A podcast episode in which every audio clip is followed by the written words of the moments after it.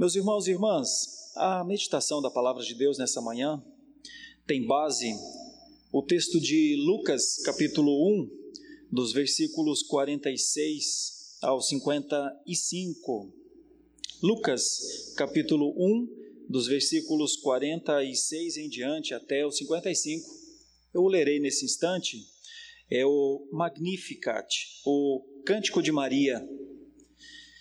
Então disse Maria: A minha alma engrandece ao Senhor, e o meu espírito se alegrou em Deus, meu Salvador, porque contemplou na humildade da sua serva. Pois desde agora todas as gerações me considerarão bem-aventurada, porque o poderoso me fez grandes coisas, santo é o seu nome. A sua misericórdia vai de geração em geração sobre os que o temem. Agiu com o seu braço valorosamente, dispersou os que no coração alimentavam pensamentos soberbos, derrubou do seu trono os poderosos e exaltou os humildes encheu de bens os famintos e despediu vazio os ricos. Amparou a Israel, seu servo, a fim de lembrar-se da sua misericórdia a favor de Abraão e de sua descendência para sempre, como prometera aos nossos pais. Bom, hoje é um dia especial, porque Todos nós estamos lembrando das nossas mães nesse dia. E eu quero também, de maneira muito simples, é, lembrar de Dona Dulce, minha mãe, de Dona Iraci, minha sogra, também de Dona Hilda, minha avó materna, de Dona Lúcia, minha avó paterna, Aqui, em nome do reverendo Robert, também lembrar de sua mãe, Dona Vera, e de sua sogra, Dona Vera, também.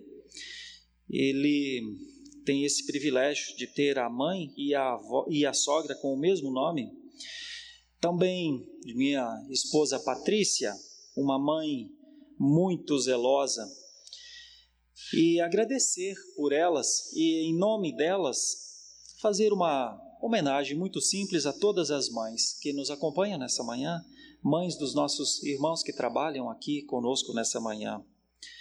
Mas não poderia, certamente, deixar de lembrar de Dona Cacilda, que perdeu seu filho ontem, mas continua sendo uma mãe. De certa forma, mãe de todos nós aqui, carinhosamente chamada de Tia Cacilda professora zelosa, cuidadosa, o seu timbre de voz transmite o seu amor. E então, com este texto, o texto que fala do cântico da mãe do Senhor Jesus Cristo, eu gostaria de trazer uma mensagem nessa manhã, não só para as mães, mas para todos nós através do seu cântico, o Cântico de Maria, o chamado Magnificat. E quero pontuar no Cântico de Maria, então, duas coisas, duas teorias, dois conceitos, duas ideias que eu gostaria de desenvolver para nosso enriquecimento espiritual nessa manhã a partir da palavra de Deus. Primeira coisa, uma ênfase na convicção que Maria tinha de que Deus era Senhor. A convicção, então, do senhorio de Deus, isso é muito forte na primeira parte do seu cântico, a convicção do senhorio de Deus. Isso é muito importante, nós perceberemos no estudo da preciosa palavra de Deus nessa manhã. E a segunda ideia é que Maria exaltou a Deus porque ela tinha motivos para isso. Então nós vemos duas coisas aqui. Primeiro, a convicção do senhorio de Deus, e depois, os motivos para a exaltação a Deus. Maria contrasta com duas situações no seu cântico. Primeiro, a sua convicção do senhorio de Deus contrasta com a incredulidade de Zacarias, o pai de João Batista, que não creu nesse senhorio de Deus. Tanto é que permaneceu mudo por algum tempo por causa disso. Ela não. Ela não. A convicção do senhorio de Deus faz com que ela profira essas palavras tão ricas. A minha alma engrandece ao Senhor. É um contraste importante, porque a incredulidade leva ao silêncio, mas a fé leva ao louvor. O outro contraste de Maria vem das suas motivações, e ela contrasta, sabe com quem? Com aqueles que são cristãos, mas se perguntarem a eles qual é o seu motivo de louvor, qual é o seu motivo para um, um cristianismo vívido, real, muitos não têm um motivo, não encontram um motivo. Então, Maria, através do seu cântico, o Magnificat, contrasta com essas duas possibilidades. Uma, a da incredulidade mesmo, e a outra, a da falta de motivos reais para uma vida cristã vigorosa, separada de um mundo caído por conta de saber quem Deus é. Vamos pensar nestes versículos então? A primeira coisa, acho que é importante citar, já foi lido aqui na nossa liturgia inicial, o cântico de Maria é bastante semelhante ao cântico de Ana, outra mulher do Antigo Testamento. Ana vivia uma situação angustiante. Ana orava por um filho. E então ela faz uma espécie de voto, ela conversa com Deus, ela diz: Sabe, Deus, se o Senhor me der, se o Senhor me der o privilégio de eu ser mãe, eu vou devolvê-lo ao Senhor. Esse é um ato muito difícil para uma mãe, entregar o filho de volta ao Senhor. Fico imaginando, conversei ontem à noite com Dona Cacilda e ela chorava ao telefone. Devolver o filho ao Senhor é algo como é, é, a, é a consciência, é o entendimento de, de entregar o que tem de melhor, de entregar o seu valor, um grande valor. E então Ana também chorava, antes mesmo de ter o filho, dizendo assim: Senhor, se o Senhor me der, eu lhe devolverei. E Deus lhe deu, e ela devolveu. Então o cântico de Ana é uma base de adoração, uma convicção de que é mais importante a vontade, o desígnio, a ação de Deus do que mesmo o seu amor. Deus foi muito generoso com Ana, porque Deus lhe deu outros filhos depois, e ela convivia com o seu filho também. Ele crescia junto ao sacerdote Eli e foi um grande homem de Deus no Antigo Testamento, Samuel. Pois é, pois com Maria também tem essa também tem essa situação.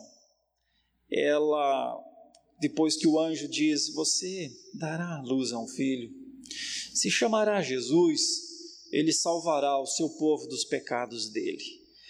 Maria tem no cântico de Ana as expressões, a efusão não premeditada, porque não foi uma oração pensada, mas se assemelha muito a de Ana, porque traz as emoções mais profundas. Eu acho isso muito interessante. É um hino de louvor, os estudiosos dizem que ele parece ser um hino lírico. Os estudiosos de música que sabem a importância do lirismo, da música lírica, a poesia lírica. E é uma expressão, então, também de Israel. Israel, quando se alegra, canta. Maria traz na sua exaltação um cântico de felicidade. Uma felicidade que se assemelha a uma outra mulher do Antigo Testamento, Lia, que quando recebeu o segundo filho de Jacó, ela disse: É a minha felicidade, é a minha felicidade. Maria. Maria é uma mulher cheia do entendimento de Deus, porque no cântico, neste cântico, ela lembra de mais ou menos umas 15 vezes de passagens do Antigo Testamento. A base é o cântico de Ana, mas ela relembra Lia, ela relembra Raquel, ela relembra é, tantas mulheres que, cuidando de seus filhos, abençoaram o povo. Oito vezes ela exalta a Deus no seu cântico. Se aproximadamente por 15 vezes ela relembra de passagens do Antigo Testamento, por oito vezes ela lembra de Deus, para Deus, com Deus, em Deus, de Deus vem a sua força. Por isso, um cântico belíssimo, um cântico que parece um prelúdio à chegada do Salvador. Prelúdio, nós que somos presbiterianos sabemos o que é, é aquela bela harmonia inicial antes do culto começar. É quando nós ouvimos uma canção tocada no piano, tocada na flauta, tocada no violão, tocada no teclado. Às vezes, aquele cântico nos remete a um estado de adoração, nos introduz para aquilo que nós queremos fazer, cultuar ao Senhor, engrandecê-lo, por conta de nossas convicções. Maria é um pouco disso. Maria, nas suas palavras, lembrou mais um estudioso desses textos sagrados maravilhosos é como o canto dos pássaros no amanhecer. Logo virá o dia, o sol brilhará forte, mas a alvorada traz um cântico da passarada, e então aquilo parece nos animar. Um dia está surgindo. O cântico de Maria tem tudo isso. E Maria, então, na sua primeira parte, dos versículos 46 ao 49, usa três expressões. Nós sempre começamos com o um entendimento exegético do texto, buscando nas palavras que o texto mesmo traz os conceitos para um entendimento. O que era essa convicção do senhorio de Deus para Maria? A primeira coisa está no versículo 46 é a palavra engrandece. Sabe, o Senhor não fica maior porque alguém o engrandece.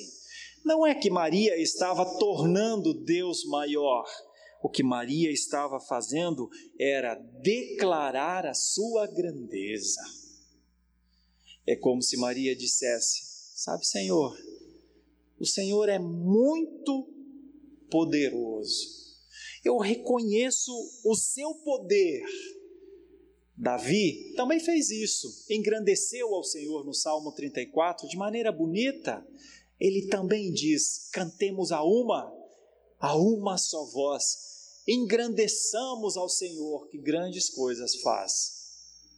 É Maria relembrando que um dia Davi também declarou a grandeza de Deus essa é uma expressão da primeira parte do cântico, o reconhecimento da grandeza de Deus.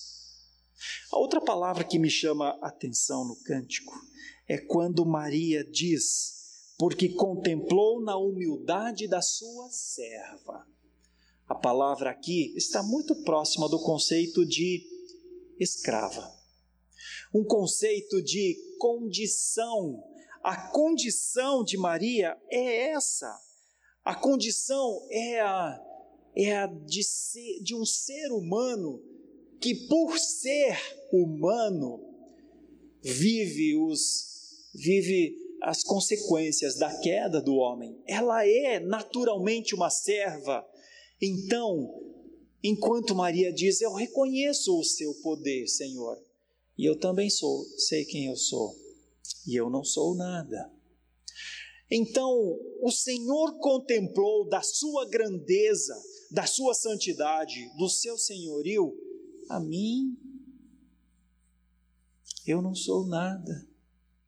O Senhor contemplou a minha miséria. Paulo diz depois: todos pecaram, todos carecem da glória de Deus, Maria é uma pecadora também. Ela se diz serva. É verdade que ela vai dizer no cântico que ela será considerada bem-aventurada porque o Senhor lhe fez grandes coisas, mas a grande coisa que o Senhor fez a Maria foi lhe dar um Salvador. Ela geraria esse Salvador. Na desteologia ou no desconhecimento de Deus, homens podem fazer de Maria, considerar Maria uma mediadora, uma santa, mas na teologia, no conhecimento de Deus, ela é, ela é bem-aventurada porque ela é salva por Jesus. Na teologia adequada, Maria tem a convicção do senhorio de Deus e de que ela é portadora da melhor mensagem ao mundo. Por isso, ela não precisa ser uma mediadora. Ela nunca quis ser. A sua felicidade está no Redentor.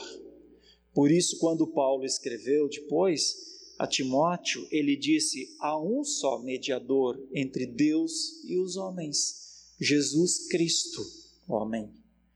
Por isso, a convicção do senhorio de Deus, a forma como Maria entendeu Deus, a teologia que Maria tinha, o entendimento de Deus é magnífico. Eis o nome do cântico, Magnificat é um cântico de exaltação. Maria nunca quis ser exaltada. Ela exaltou o seu Salvador. Nós a amamos, nós a admiramos. Ela é nossa irmã, porque ela também tem o seu Salvador. Louvado seja Deus pelo seu Salvador. Esta é a convicção de Maria. Que convicção preciosa e pura minha alma engrandece ao Senhor, ela diz. Em Deus, meu espírito se alegrou no meu Salvador. Meus irmãos e irmãs, o entendimento claro dessa passagem é que Maria foi salva. Ela é nossa irmã. Nós a encontraremos no céu. Por isso, os evangélicos não devem nunca proferir qualquer palavra contra Maria eles devem agradecer porque ela foi a genitora do nosso Salvador, foi o Salvador dela, inclusive. Mas esse é o nosso limite. Nós não vamos além, nós não a adoramos, porque se adorássemos a Maria, faríamos dela um ídolo. Nós nos agradamos em Deus, o nosso Salvador, como Maria sempre fez. E rogamos humildemente a todos aqueles que fazem de Maria sua mediadora, rogamos, reconsiderem pela Bíblia, reconsiderem pelo que ela fez, pelo seu exemplo. Voltem. Este foi um ensino que foi além das Escrituras. Não é necessário, em nome de Jesus, entendam que ela nunca quis ser um Deus nunca quis ser uma mediadora. A sua bem-aventurança é pura, é limpa, é maravilhosa, porque a sua convicção estava em Deus e em Jesus, o seu Salvador, que depois, em um determinado momento, ela também o chama de Senhor. Ela considera Deus o Santo. Por isso, nós vemos aqui na passagem, ela diz no final do versículo 49: Santo é o Senhor. Essa era a sua fé. A fé cantava de felicidade. A sua fé louvava ao Senhor, o Rei dos Reis. Ela sabia que a sua bem-aventurança viria do poder de Deus que fazia grandes coisas. Uma convicção linda, não é? A convicção que deve ser a de todos nós hoje a convicção do senhorio de Deus. Só Deus é Senhor e só Jesus Cristo, o Filho de Maria, é Salvador e mediador. Foi ela que disse. Foi ela que disse. A segunda parte dessa meditação, nessa manhã, em que eu estou procurando fazer uma homenagem simples a todas as nossas mães, a todas as mulheres, vem da motivação da exaltação de Maria. Nos versículos 50 a 55. De novo, buscando três palavras, pelo menos, que trazem um sentido para os nossos dias eu escolho então misericórdia, justiça e cumprimento. Parece que Maria viu nessas três palavras motivos reais para exaltar ao Senhor. Ela diz no versículo 50: a sua misericórdia vai de geração em geração. A misericórdia que vai de geração a geração tem a ver com a maneira como Deus conversou com o seu povo Lá no comecinho, em Gênesis 17, Deus fala a Abraão: Eu serei seu Deus e Deus da sua descendência. Eu serei o Deus desse povo e este povo Bom, essa maneira pactual de Deus trabalhar entre as gerações está sendo lembrada por Maria. No entanto, este exercício de bondade em prover cuidados para o seu povo agora está passando por ela. A misericórdia de Deus foi a bondade das gerações, mas será também das próximas gerações. Veja o que é uma motivação para exaltar ao Senhor ela passa pelo temor. Ela que diz sobre os que o temem. No Antigo Testamento, o povo de Deus temia ao Senhor esperando a promessa. Do Novo Testamento para frente, o povo de Deus teme ao Senhor e a palavra temor aqui está muito próxima da ideia de piedade. O povo de Deus, a igreja de Deus, vive a sua piedade lembrando do Salvador, gerado por ela. Veja a beleza da ideia que é perpassar gerações com bondade. Esse é um dos motivos para a exaltação de Maria. Um outro motivo está dos versículos 51 ao 53, quando ela diz: O seu braço é valorosamente ativo, dispersa os pensamentos dos soberbos, derruba os poderosos, exalta os humildes, enche de bens os famintos, e aqueles que têm seus corações nas riquezas, a esses dispersa. O senso de justiça, o senso de equilíbrio, o senso de administração, o senso de governo que Maria tem é um dos motivos Deus para Maria é o autor de uma ação poderosa de socorro. Nós vemos um mundo muito injusto. Nós vemos um mundo de extremos. Maria contemplou que no governo de Deus ele exerceria justiça, esperança para os desvalidos, socorro para os necessitados quando o homem não cuida do próprio homem, Deus cuida. Maria tem motivos para exaltar ao Senhor por conta da sua teologia.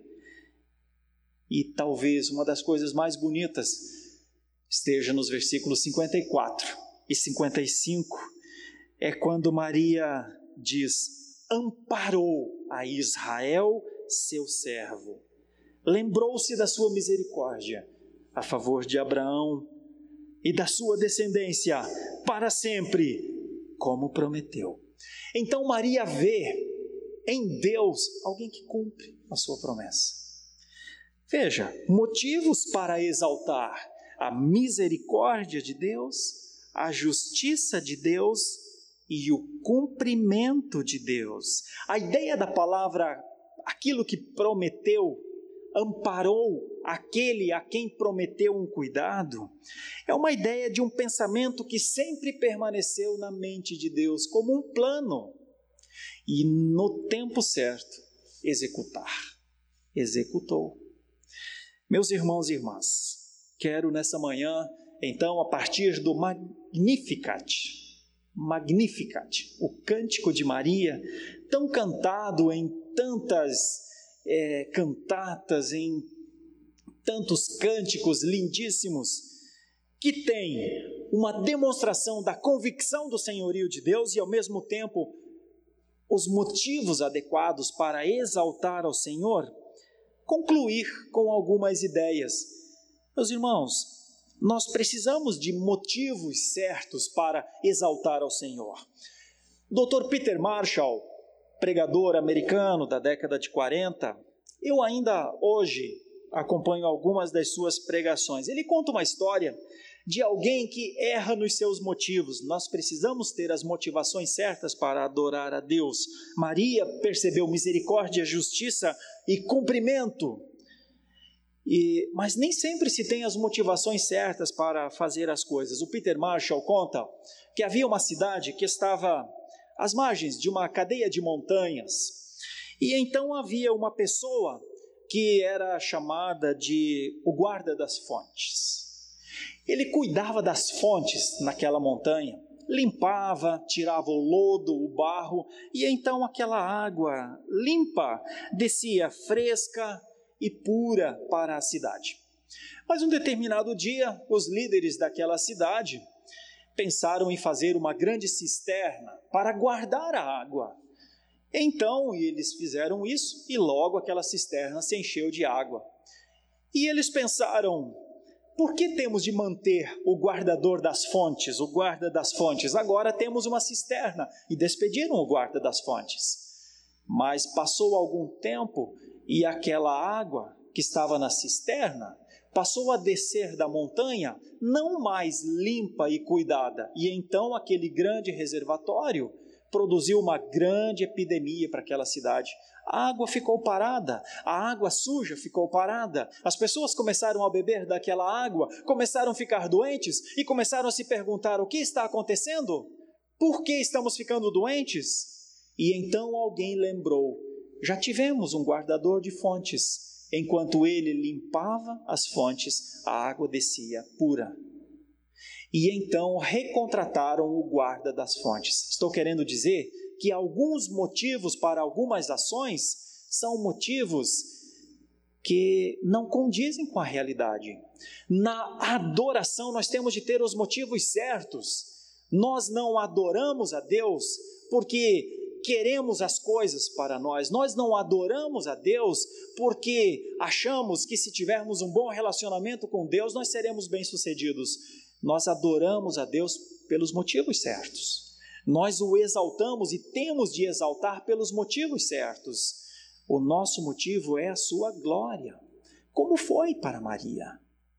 Por isso, o seu Magnificat, o seu cântico, o, o sentido desse cântico não é a pessoa de Maria. O sentido é a glória de Deus, é o entendimento que Maria tinha de quem Deus era. Nós temos de ter as motivações certas, como foram as de Maria. Eu concluo dizendo que Maria sabia que Deus lhe dava um Salvador naquele momento. Maria sabia que Deus era santo e que ela era pecadora. Maria sabia que Deus cumpria a sua palavra, como fez desde os tempos de Abraão Maria sabia que Deus estava agindo naquele momento, quando boa parte da religiosidade de Israel estava distorcida. Estavam praticando boas obras a Deus, pensando que com isso conseguiriam a salvação.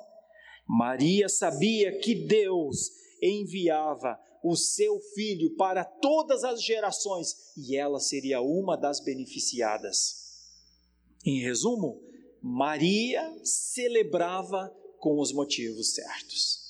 Ela tinha a convicção do senhorio de Deus e, ao mesmo tempo, tinha as, os motivos para a exaltação adequada.